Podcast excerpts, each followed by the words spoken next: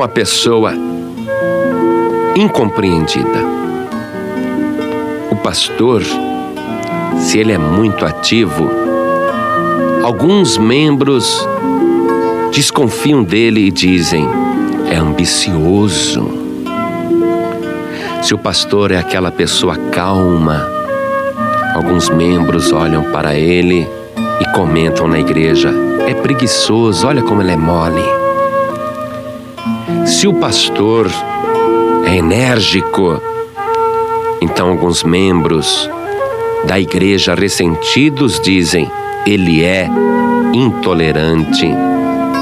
Mas se o pastor não é exigente, então muitos membros da igreja olham de soslaio e dizem: é um displicente. Se ele é um pastor que visita as ovelhas, aqueles que são visitados dizem: ele é um incômodo, aparece nas horas mais impróprias. Mas se o pastor não visita ninguém, os membros reclamam e dizem: ele não liga para as ovelhas, é um pastor irresponsável. Se ele é um pastor que se veste bem, muitos membros comentam: é um pastor vaidoso. Mas se ele se veste mal, muitos dizem: é um relaxado. Se o pastor sorri, ah, então ele é irreverente. Se o pastor não sorri, ele é carrancudo. Se o pastor trabalha com jovens, dizem, é um imaturo. Mas se ele fica com os adultos, então muitos jovens dizem, esse pastor é um antiquado. Se ele fica com as crianças, muitos membros na igreja comentam: é infantilizado. Se ele procura estar informado e atualizar-se, então muitos membros dizem: ele é mundano. Mas se ele não se atualiza, se ele não acompanha os fatos do mundo, então muitos membros dizem: ele tem uma mente fechada. Se ele cuida da família e dedica tempo aos filhos, muitos reclamam, ele dá mais atenção à família do que à igreja. Mas se ele se dedica muito para a igreja, muita gente o critica dizendo: que adianta cuidar da igreja se ele descuida da família? Se ele prega muito tempo, é um pastor prolixo e cansativo.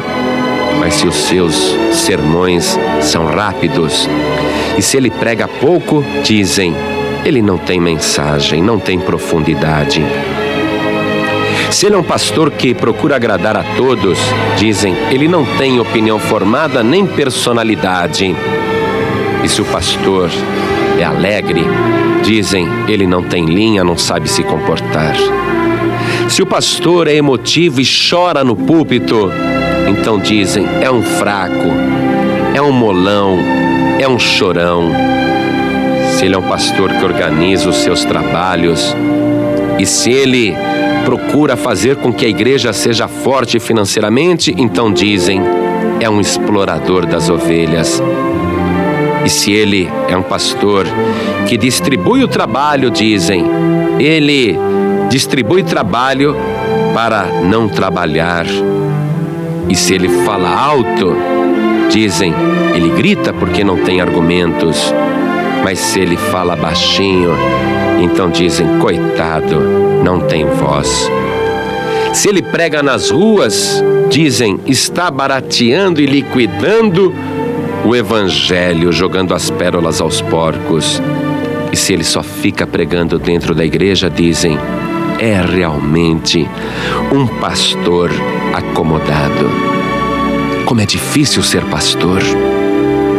O pastor não consegue agradar todo mundo, mas eu quero que você saiba que nem o próprio Senhor Jesus conseguiu agradar todo mundo. Você sabia que em várias ocasiões o Senhor Jesus, após fazer um discurso, ele teve que se esconder porque a sua vida ficou em perigo, porque pessoas ficaram divididas, porque alguns o apoiaram e outros o criticaram. Em São João capítulo 8, versículo 59 diz que após o discurso, a multidão pegou em pedras para lhe atirar, mas Jesus ocultou-se e saiu do templo, passando pelo meio deles e assim se retirou. Então você nota que nem Jesus, o perfeito, justo, santo, o único perfeito, justo e santo, nem ele conseguiu agradar todo mundo. Nós lemos também no Evangelho, na primeira carta de Paulo aos Tessalonicenses, capítulo 2, verso 4, que está escrito o seguinte: Mas, como fomos aprovados de Deus, para que o Evangelho nos fosse confiado, assim falamos, não para agradar aos homens, mas agradar a Deus. Este era também o propósito do Senhor Jesus em São João 8, 29.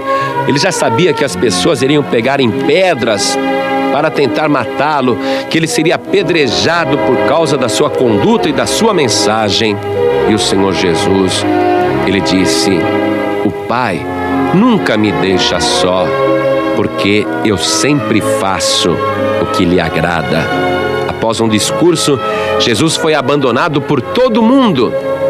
E ele sabia que ele podia ser abandonado por todos, mas que ele jamais seria abandonado por Deus, porque ele sempre fazia somente aquilo que agradava o Pai.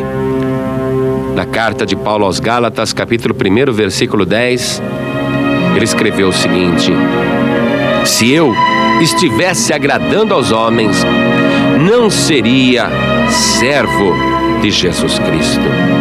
Uma pessoa que quer agradar o mundo ou agradar as pessoas, ela não agrada a Deus. Ou você agrada a Deus e desagrada os homens, ou você agrada os homens e desagrada a Deus. O próprio Senhor Jesus disse que quem não é por Ele é contra Ele. O que importa realmente é agradar a Deus e não aos homens. Mas como alguém pode agradar a Deus? Só existe uma maneira de agradar a Deus.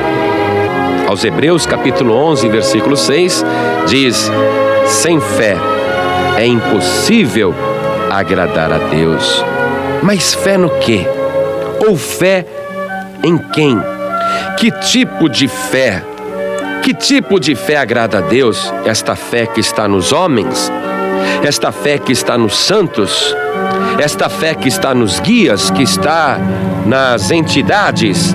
Esta fé que está nas religiões? Não, a fé que agrada a Deus é esta que está declarada no Evangelho. Seja você um pastor, seja você um membro de igreja, seja você um cristão, preste muita atenção. Esta é a fé que agrada a Deus. Primeira carta de João, capítulo 3, versículo 22. Se você agradar a Deus, preste atenção, você vai ter tudo. E esta é a fé que agrada a Deus. Diz assim: E qualquer coisa que lhe pedirmos, dele a receberemos porque guardamos a Sua palavra e fazemos o que é agradável à Sua vista. E o seu mandamento é este: que creiamos no nome de seu Filho Jesus Cristo e nos amemos uns aos outros segundo o seu mandamento. Meu querido, minha querida, meu amado, minha amada, você tem que amar os teus semelhantes. Nós temos que nos amar uns aos outros. Mas você não pode amar ninguém mais igual ou mais do que o Senhor Jesus. O mandamento é este: você quer agradar a Deus? Então creia no seu Filho Jesus Cristo.